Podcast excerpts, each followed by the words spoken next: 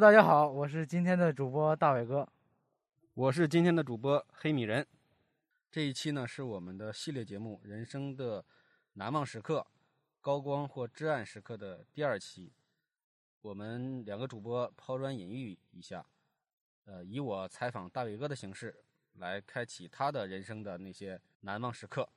呃，作为典型的八零后呢，很多人会有这样一个人生路径，就是小时候是在农村、乡镇或者县城的，通过学习，通过上大学，最后工作生活在了大城市里，往往还都是那些一线或超一线的城市。我们这个电台的主创人员呢，都是这样的经历。呃，经过上学这个出路呢，我们完成了人生的一次跳跃，但是呢，心里也时常会想起小时候那个美丽的北方乡村。哎，大伟哥，我问你，你小学是在哪里上的？啊，我小学是在一个美丽的小乡村吧，完成了我的小学七年的生涯之后，呃，你小学上七年是吗？对啊，我们小学有一个学前班，哦，那明白了，那都一样。对，应该是算是相当于现在的幼儿园阶段吧。七年小学完了之后，又去到我们旁边的另外一个美丽的乡村，去完成了初中三年的学习生活，最后是在我们的县城完成了三年的高中生活。当然，这里边的还有一年是在另外一个县城完成了一个高四的生活。哦，大伟哥，你是复读了是吧？啊，对，那咱退回一点点，先从中考开始。呃，大伟哥，你中考的时候感觉竞争压力大吗？当时应该是没有什么感觉的。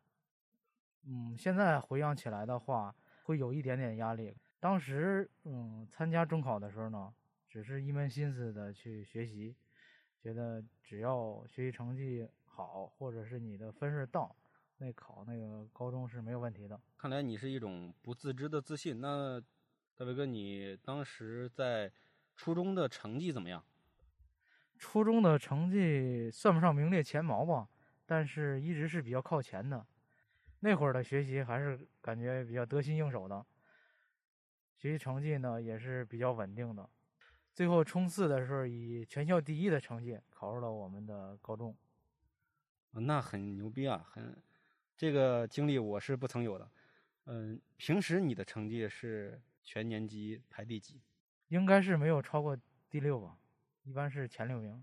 啊，前六名，最终考试的时候临门一脚来了个全年级第一，那你的进步相当大。没有那么，就是没有那么强烈的感觉，只是把中考呢当成了一次很平常的考试，正常的发挥就可以了。那我听出来了，你的意思就是事了拂衣去，深藏功与名，对吧？可以这么理解吧？俗话说，行百里者半九十。其实我认为，往往你如果从六十名跨越到三十名是比较容易的，但是你从第六名快到第一名，这个其实是有质的飞跃的。啊，谢谢黑米人的夸奖。我记得那会儿中考完了，是在家等通知，分儿出来之后是学校统一张榜公布，但是我忘了当时我为什么没有去看分儿。完了，我妈骑着自行车去我们旁边那个村的学校帮我去看分儿了。当时的情形是什么样的，我也不知道啊。我只是听我妈回来跟我描述，就从前面往后去找我的名字，哎，结果第一个名字就看到我了。后边看了一下那个分数，他感觉应该考高中是没问题的了，所以就扭头要往回走了。就在这会儿，因为当时我初中那个校长啊，之前见过我妈一面，所以现场就把我妈认出来了，就把我妈给叫住了，跟我妈聊了一下我的考试的情况。当时我妈也没有什么感觉啊，但是她跟校长聊完之后，突然之间感觉哇，这个孩子确实考得非常不错。因为当时去了很多家长都是去看分的，他跟校长聊完了之后，好多家长就围围过去了，因为他们都知道他的孩子考了全校第一，就开始跟我妈聊啊，分享这个聊这个经验，聊这个怎么教育的孩子。当时我妈也是一个特别有一点点的小虚荣吧，就开始跟大家掰扯啊，我怎么怎么弄啊，啊，孩子怎么怎么怎么着，误导了一大波是吗？呃，有可能吧。回来我妈跟我描述的时候，我感觉挺不好意思的，因为整个备考的过程，其实我是一直住校的。初三的时候，学校为了增加大家的学习时间，给大家安排了宿舍。当然，如果你愿意住呢，就可以住；不愿住就算了。我是住了一年的宿舍，每天晚上要上晚自习，每天早上还要起来有早自习，就相当于每天额外大概增加了三个多小时的学习时间。哦，我明白了。其实阿姨在初三这一年根本没有对你进行任何的教育，然后阿姨现在还侃侃而谈，是吧？对，所以我感觉这个经验可能有些误导。阿姨也是个很幽默的人，可以可以这么说吧。但是毕竟那会儿嘛，自个儿的孩子。考到了全校第一的成绩，他肯定会有一些飘飘然的感觉。在学校聊完之后，我妈就骑自行车回家了。当时我也不知道是谁听说的啊，我考了全校第一。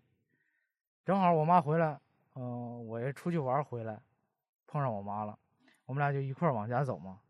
就在回家的路上，哎，好多人就开始议论了。哎，你看。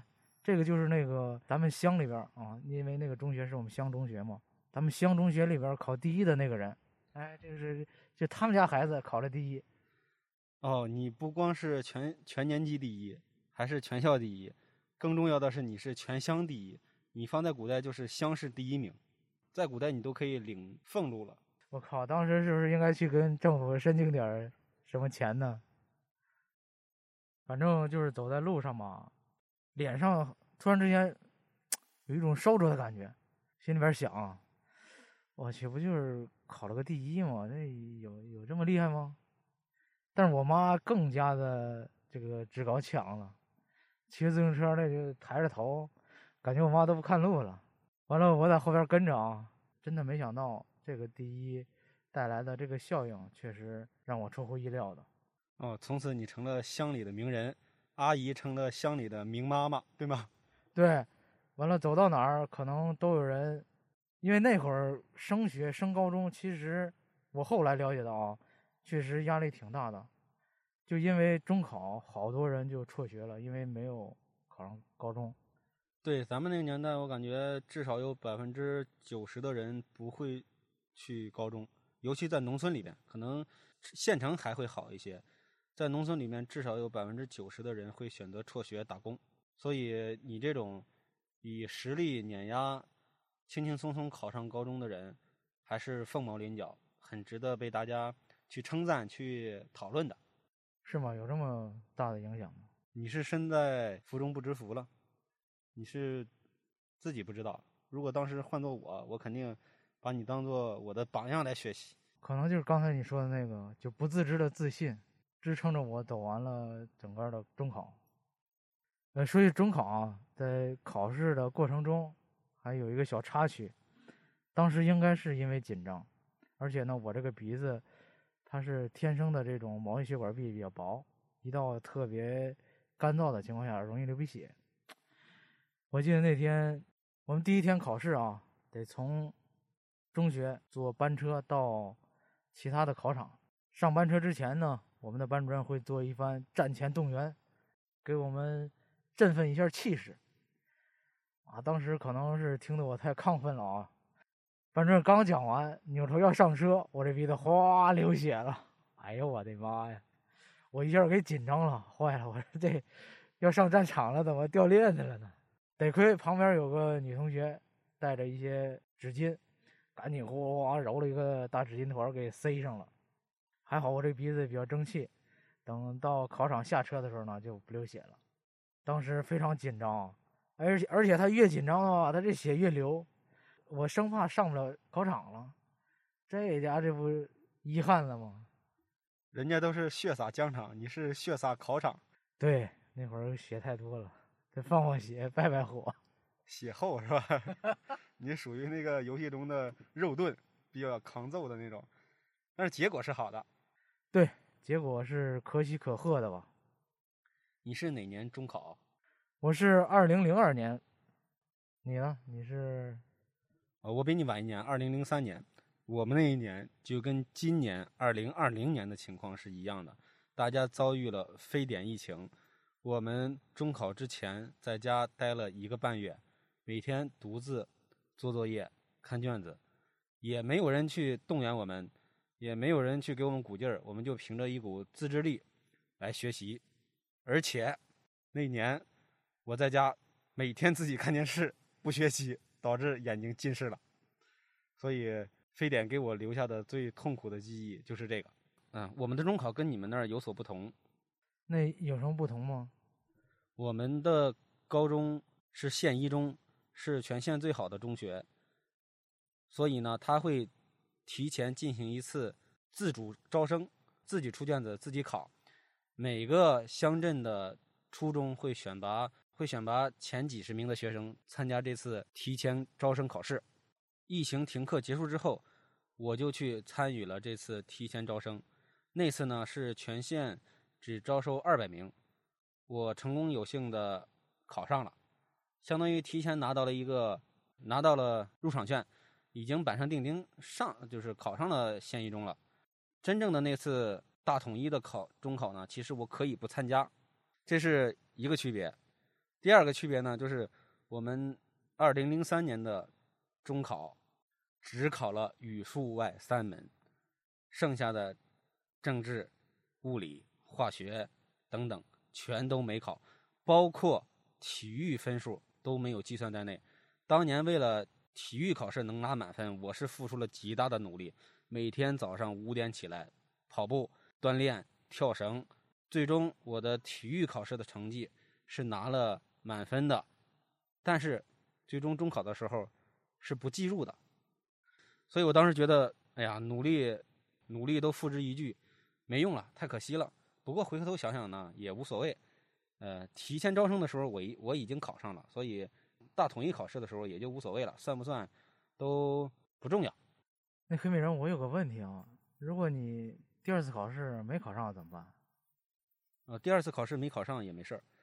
哦，我记得当时有一个规定是，只要你所有的科目不低于及格分，就算你第一次成绩有效，不会受到任何影响。所以第二次呢，我考的时候跟着大家统一考，我其实是一种陪考的心态，但是我也是尽了全力的。最终的成绩出来之后，我一比，其实我还是考上的。哦，你的实力很强啊！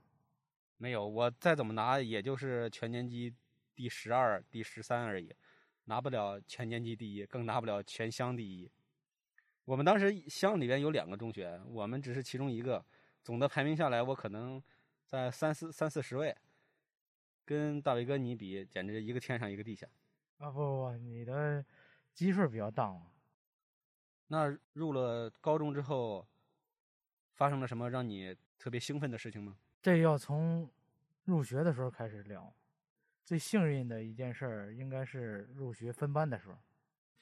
当时非常幸运的分到了二幺幺班。二幺幺班有什么幸运的呢？难道是很幸运的一个数字？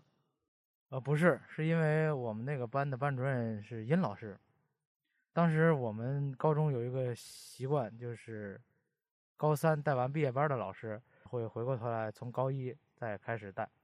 哦，我们那儿也一样。为什么说幸运呢？是因为殷老师呢，在当年的高考的时候，培养出来了全县唯一的一名清华学生，而且是我们学校有史以来第二个清华学生。那非常的珍贵，非常的稀有，非常的值得骄傲。这老师肯定会受到上上下下各种的关注和赞誉，所以你会觉得非常的幸运，对吧？对啊，感觉开了外挂，人生马上就要进入巅峰时刻了。后来事实也证明了，我们这个班主任老师呢是教化学的，我们班所有人的化学成绩，当时那个班一共有七十多人。直接碾压全年级十二个班的化学平均成绩，最狠的就是班主任老师带两个班嘛，二幺幺和二幺二，我们班的化学平均成绩能比兄弟班平均成绩高十分。哦，咱们如果说一两个学生突出，那还不能说明什么。如果说平均成绩能够碾压其他人，这个真的得说一句，是老师的功劳占绝对绝对的一个因素。对，是这样的。我们班所有的人啊，从来没有把化学当成一门正经的学科去学，就是靠上课的这点时间，所有的经验，老师总结的非常到位，我们学生执行的也非常到位。就是光利用上课的这段时间，所有人就把所有的知识点都消化完了。完了，反映到考试成绩上面来说，就是各种碾压。哦，这个不得不感叹一句：一般的老师是能帮学生捅破一层窗户纸，我感觉殷老师给你们全班人捅破了一层牛皮纸，让你们用很短的时间醍醐灌顶，掌握了化学这门学科，你们就有更多的时间去学别的了。所以这样，这样最后会导致你们班整体的成绩也会大大提升的。对啊，我们班前几名的学生。在整个年级的排名都是非常靠前的，甚至有高二有一段时间有几次考试吧，我们班那个第一就是全年级的第一。那有了外挂了，大伟哥，你的成绩怎么样？我的成绩还算理想吧，就是整个高一到高三，班里边的成绩在前十名以内，完了整个全年级的排名在三十名以内。哦，那你还是确实很牛的。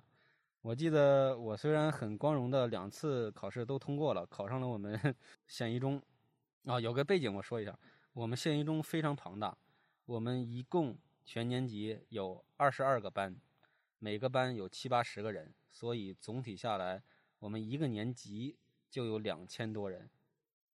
我虽然考试的时候是在前一百名，但是我高一的成绩基本上排在一千名。我记得最痛苦的一次就是看总成绩，一千零一名，相当于我是后半部分了，再也不是初中的我了。我当时五雷轰顶，那大伟哥你应该比我要好很多啊。虽然我们那会儿人少，十四个班，呃，我的成绩呢还算可以，能排到全年级的三十名以内，那是一个我无法企及的高度，很棒了。我们不光学习牛逼。必须德智体美劳全面发展。哎，你们高中除了学习，有没有其他的活动？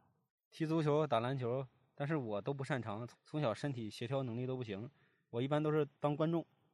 哎，踢足球这个事儿啊，我跟你聊聊我们高中踢足球的事儿。高一组成班级之后，我们班里边爱踢足球的这些人们就开始着手班队的组建了。我非常荣幸的就成为了我们班队我们班队的后卫。当时我记得我们我们班队的实力那是一骑绝尘呐，当时是横扫了高一十三个班，单刀赴会高二联队。当然，跟高二联队这次比赛比赛呢，是高二联队邀请我们参加的。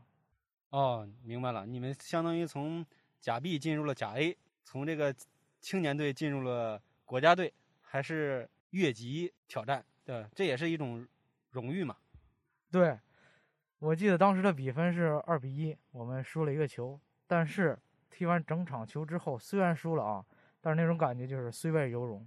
我们刚刚进入高中半年的时间，而高二联队呢，他是从各个班抽调的这种身体强壮、技术比较强的人组成的一个连队，然后对抗我们，输了一个球，但是虽败犹荣。给我印象最深的就是跟高尔联队踢比赛的那个中午，我们班所有的其他没有参加比赛的人，全是到现场给我们加油助威，包括我们班的那个年级第一的那个女生，都放弃了中午学习的时间，直接站在场边，所有人跟我们一起加油。那这时候的集体荣誉感是不是就爆棚了？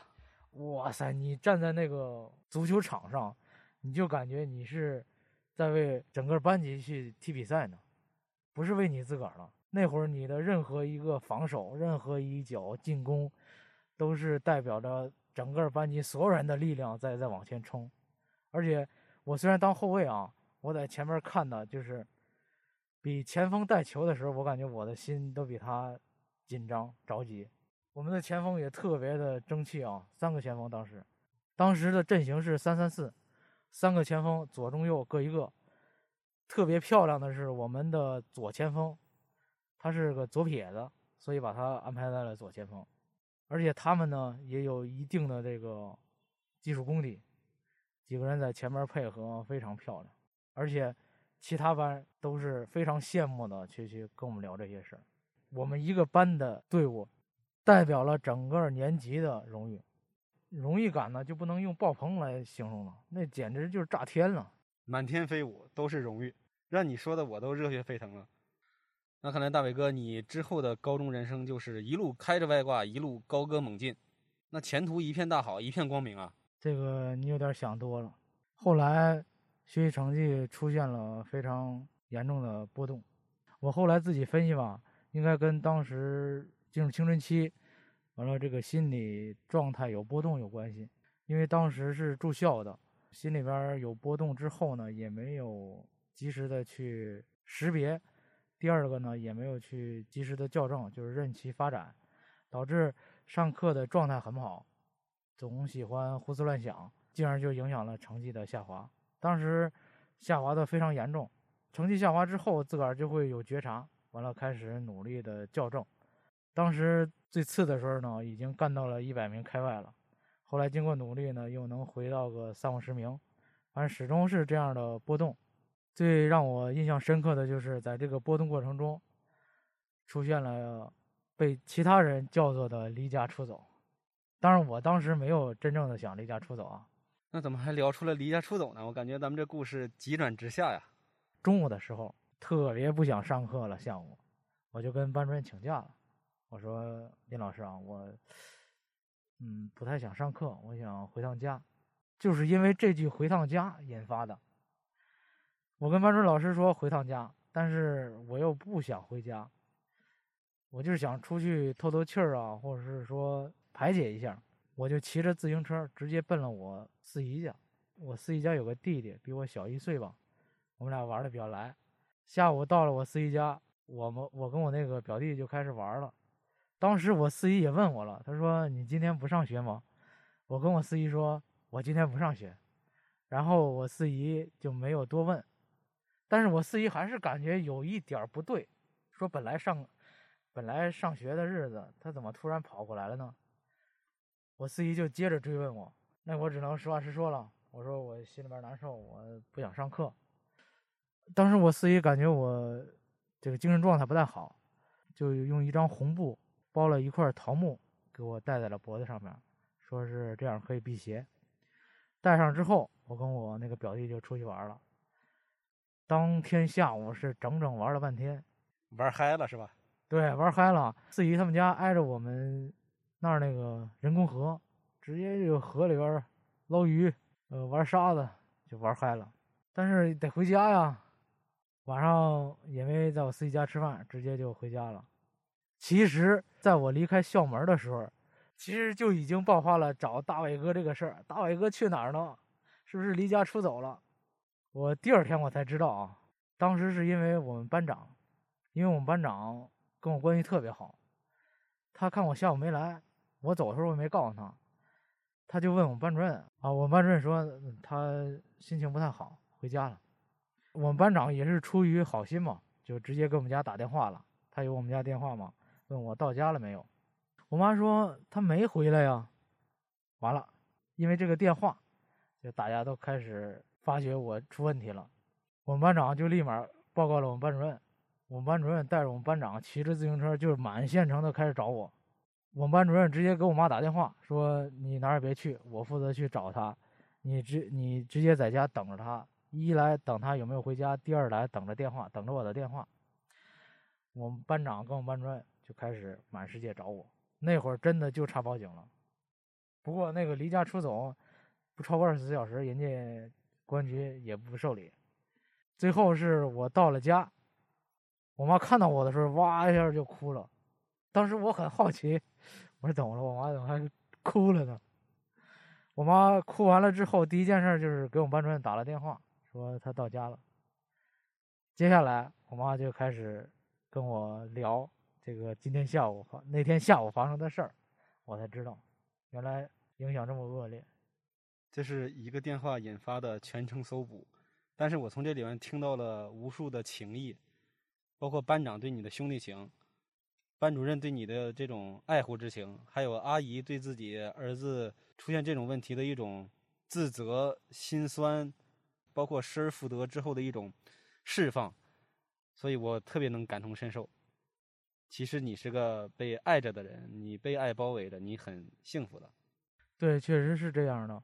到现在我想想这个事儿，虽然我是出于无意的，但是我确实做的很不到位。你做的这个事儿其实是个闹剧，但是闹剧之中见了真情。对，后来呢，我妈也是怕我再再次出现心理上面的波动，所以会在我住校期间每隔一周去看我一次，给我带一些吃的，当时特别幸福。嗯，说这个我就无限羡慕。我上高中三年也是住校，从我入学的那一天到我高考完结束的那一天，我们家人没有一个去看我，我没有享受过这种待遇。啊，今天我这不跟你分享了这个故事嘛，你就当同你就当做感同身受吧，同样分享一份幸福，也行吧。呃，多年后的今天，咱们回溯起来，感觉那时候还是挺跌宕起伏的一个生活，情绪的来往啊、波动啊、起伏啊，也都非常的大。呃，那我不怀好意的问一下大伟哥，你？后续的高中生活还是这样幸福着吗？生活上当然还是这样幸福着，但是学习成绩上面再也没有幸福过。此话怎讲呢？请细细道来，也让我感同身受一下。自从那次离家出走之后，学习成绩虽然有起伏，但是还是一直处于波动的状态，直接导致了第一次高考失利，以至于有后来的高四。第一次高考完了之后，心里边有预感，这个成绩可能不太理想，但是呢，没有想象中的那么糟糕。我记得电话查分，听到分数之后，我放下了电话，当时直接出了一身冷汗，我就感觉那是我人生中第一次出冷汗，而且是浑身出冷汗，手脚发麻，就坐在那儿就不知道要干什么了。天塌了，身体都感觉虚脱了，是吗？对，就是这种感觉。当时我妈进来之后问我成绩，我记得是我张嘴说了，但是我没有听到我说的声音，就这种感觉。我妈知道了这个分之后，叹了一口气，感觉大学真的没戏了。我妈说的第二句话是：“那准备复读吧。”因为当时的那个分数确实非常低，只有四百九十多分，以至于没有上到当年的本二线。那按你平时的成绩，即便考不上本一，你应该也是在本二线以上很高的一个排名才对。对，高三下半年的几次模拟考试之后，基本上都在本二线以上，所以感觉当时成绩肯定不会特别好，但是走一个本二的学校是没有问题的。但是成绩出来之后，真的是太出乎意料，所以没有太多的考虑吧。连志愿都没有填，因为当时就没考虑要走，直接着手准备的高四。哦，如果当时呃，如果当年考上了本二，你就会走一所本二的学校。对，按照我当时的想法以及我妈的意见呢，也是说，如果上得了本二，就直接走一所本二的学校了，没有考虑再去读一年高四。但是成绩既然已经这样了，只能是说。重新梳理一下，完了再冲刺一年。当年应该会有很多的学生，如果本二考不上，甚至本三考不上的话，就会直接高中辍学，呃，不再读高四，也不再上学了。那我觉得阿姨应该是一开始就认定了要用学习来改变他自己孩子命运的这条路，所以义无反顾的让你去上了高四。对，当时自个儿心里边也是不服输吧。想着不能就这样就算了，总是感觉自个儿没有发挥出来，所以想着再试一把，再冲一把，所以就有了接下来的这个高四时刻。高四就进入了你的人生至暗时刻，是吧？对，可以这么说吧，真的是至暗到了极点吧，以至于他给我造成的这种心理阴影，直到现在依然挥之不去。那你高四那年是我上高三那一年。二零零二零零五年到零六年学季，那你高四过得怎么样？痛苦并充实吧。那一年一直处于非常紧张的学习状态，但是呢，内心是非常挣扎的，因为你也不知道第二年的考试成绩会怎样，因为有了一次重创，第二次的话，你的心理负担就会自然而然会加重，所以导致在紧张的学习之余，会有这种心里边的特别难受。但是更难受的是毕业之后，回想整个高四生活，那种挥之不去的心理阴影。那这种阴影体现在何处呢？最明显的一点就是经常会做梦，而且这个梦的内容呢，基本上是一样的。什么内容？就是我又高考失利了，而且呢，往往这次做梦呢，就是不是第二第一不是第一次高考失利，是又可能是第二次高考失利，第三次高考失利，完了又经历一遍那种内心的痛苦、内心的挣扎，导致睡醒之后整个人的精神状态特别萎靡。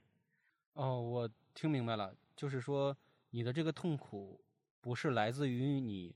高三高考失失利时的痛苦，而是来自于你幻想出来的高四高考的失利的痛苦，是吗？对我感觉就是高四那种紧张而痛苦的状态，始终在大脑的这个潜意识里边挥之不去，导致于有任何的，导致于后续有任何的这个刺激点，就会诱发你对当时那种痛苦的幻想。最近一次是十天之前，那是个周末，白天。没啥事儿吧，嗯，就是正常吃完饭之后，晚上就睡觉了。突然之间就进入了这个梦境，而且是跟高考查分有关的一次梦境。又是一次高考结束，这次呢换了网上查分。当我打开网页，输入准考证号，点击确定的时候，那个分数瞬间映入我眼帘。我记得特别清楚，四百三十六分。这是我第三次参加高考了。四百三十六分，按照当时的分数线，我只够一个本三的。而且我又回想到了我第二次高考，我第二次高考四百八十六分，那会儿呢够一个本二的学校。这一次呢，除了失落，还有一后悔，就是第二次我本来上了高本二了，但是还是不服，我又参加第三次高考，结果第三次呢比第二次还糟糕，那怎么办？是去上一个本三的学校，还是继续第四次的高考？心里边就开始各种的挣扎，各种的，就用挣扎，我感觉都完全形容不了了当时的心情，应该说是内心都已经扭曲了，就人生都已经扭曲了，就不知道人生该怎么走了。这种复杂的心情，使整个人就是特别特别紧张，紧张到一定程度，然后就突然梦醒了。但是梦醒之后，这种紧张、这种痛苦的感觉依然还在，还能感觉到当时做梦的时候的那种状态。醒了之后，感觉这是一场梦的时候，心里面会长长舒一口气啊，这是做梦而已，不是真实的状态。但是痛苦的感觉依然还在，而且是时不时的就会出现这一种情况，你都不知道是受了什么样的刺激，或看到什么样的信息，就会触发你这种。这个梦境呢，怎么说呢？就是时不时的就会来一次。哦，他就像你一个看不到、摸不到的一个敌人，冷不防的在你毫无知觉的情况下给你一冷枪，暗箭难防，相当于你被他支配着，沦陷于一种不可支配的痛苦当中。对，这个不可支配你用的很恰当，就是你不知道他什么时候会给你触发一下，而且一旦触发，就是你。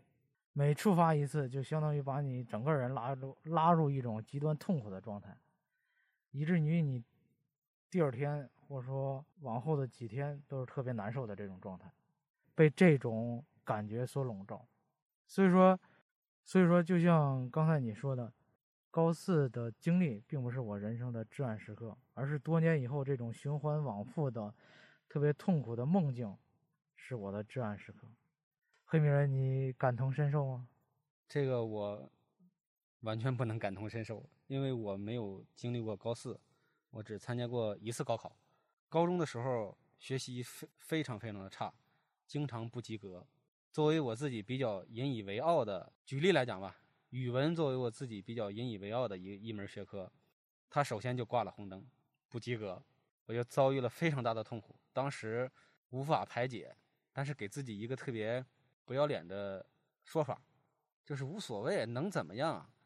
人死卵朝天，不死万万年，无所谓啊，那能什么呢？就给这种自给自己这种混不吝的一种想法，来逃避成绩下滑的痛苦。这种状态持续了一年的时间，我整个的高一惨淡无光，被人被自己唾弃，还不敢跟家里说。但是到了高二，就发愤图强了，好好学，成绩回到班级的前十名，偶尔呢还能拿到个第二、第三，保持在前五名吧，这样一个状态。但到了高三，又进入了一个下行区间，我的成绩又滑到了班级的前十名左右，一般在第九、第十、第十一左右。全年级排就更没法排了，而且那时候和我们一起竞争的还有像你一样的高四的学生。我们整个高三应届生二十个班级，复读生还有六个班级，所以整体是二十六个班级的学生一起来竞争。学校总排名。我估计前五百名都进不了，但是呢，我有一种迷之自信，就像你初中时候的那种感觉。我觉得我一定能考好。我虽然每一次考试都特别差，都达不到理想，但是我觉得我一肯定能考好。高考是我人生的出路，我没有理由不考好。从外部讲，从内部讲，我都觉得我有我都能考好，就是迷之自信。那结果呢？结果很出乎意料。我竟然考了我们班的第一名，全校应该是能进前一百名，以一个我自己还觉得很不错的成绩，直接考取了心仪的大学。此处应该有掌声，送给你，送给我，谢谢大家。哎，那大伟哥，呃，殷老师是不是到高四的时候就不再带你了？我高四其实是直接转学了，没在我们原来那个高中上，当时真的是没有脸再去见尹老师了。考得太差了，去了我们旁边一个县的高中，读的高四。当然，高四的那个班主任也是非常厉害的一个数学老师。你是换了一个外挂是吗？完全正确。我们这个班主任的名字还非常好听呢，他叫蒋文丽。啊，和我们的女明星实力派的演员蒋雯丽是同音不同字吧？我猜。对，我们这个老师呢是实力派的数学老师。他是那个高中的副校长，同时兼任保定市教研组的数学组长，所以每年临近高考的三个月，他会出十套的押题卷，这个纯内部资源，不会外传的。我们所有毕业班的学生都会做这十套数学题。非常非常幸运的是，我们上一届和我们这一届做的那十道题里边，全都押中了高考的一道数学大题。数学大题可是十分到十五分的一个分值啊，非常非常的宝贵啊。对啊，而且那个题压的就是什么，只是换了里边的数，题型都没换，所以直接按照原来做过的思路把数换一下，OK，这道大题的满分就拿到了。我记得那天考完数学，我们班主任在考场外边等我们，第一个出考场的人，直接给了我们班主任一个大大的拥抱。当时说的时候呢，都快哭了，眼睛里边含着泪，对我们班主任说：“蒋老师，您给我们押中了一道十二分的大题，跟我们模拟的卷子里边的题型一模一样。”当时我们那个班主任只是微微一笑，感觉事了拂衣去，深藏功与名，很低调。你们这种经历绝对是可遇而不可求的，因为十二分其实可以改变。很多很多人的命运，因为高考可能只差一分就能在学校等级上差一大截，所以这十二分的宝贵程度不言而喻。我觉得你们都应该感谢姜老师。对啊，而且我们那会儿是知道分之后才去报学校的，所以这十二分的贡献真的对一个人来说，就是一个好学校和一个次学校的差别，或者说是一个好专业与一个次专业的差异。在这里，我想再次感谢我的蒋老师。你高考多少分？五百九十七分。那咱们是同一年了，二零零六年，我比你高十一分，六百零八分。于是乎，我和大伟哥就变成了睡在上下铺的兄弟，以及现在的好基友。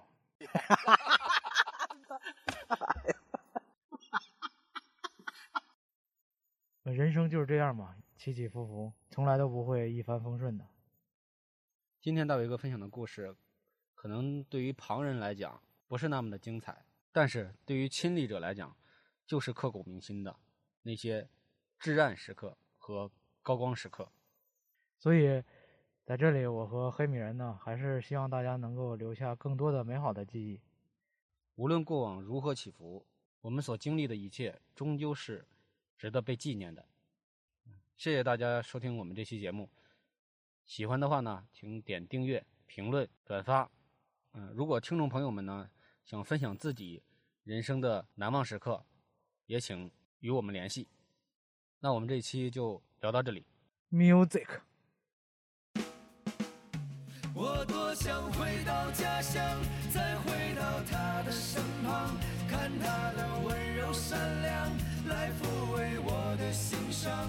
就让我回到家乡，再回到他的身旁，让他的温柔善良来抚慰我的心伤。那年你踏上暮色他乡。你以为那里有你的理想？你看着周围陌生目光，清晨醒来却没人在身旁。人静的雨夜想起了他，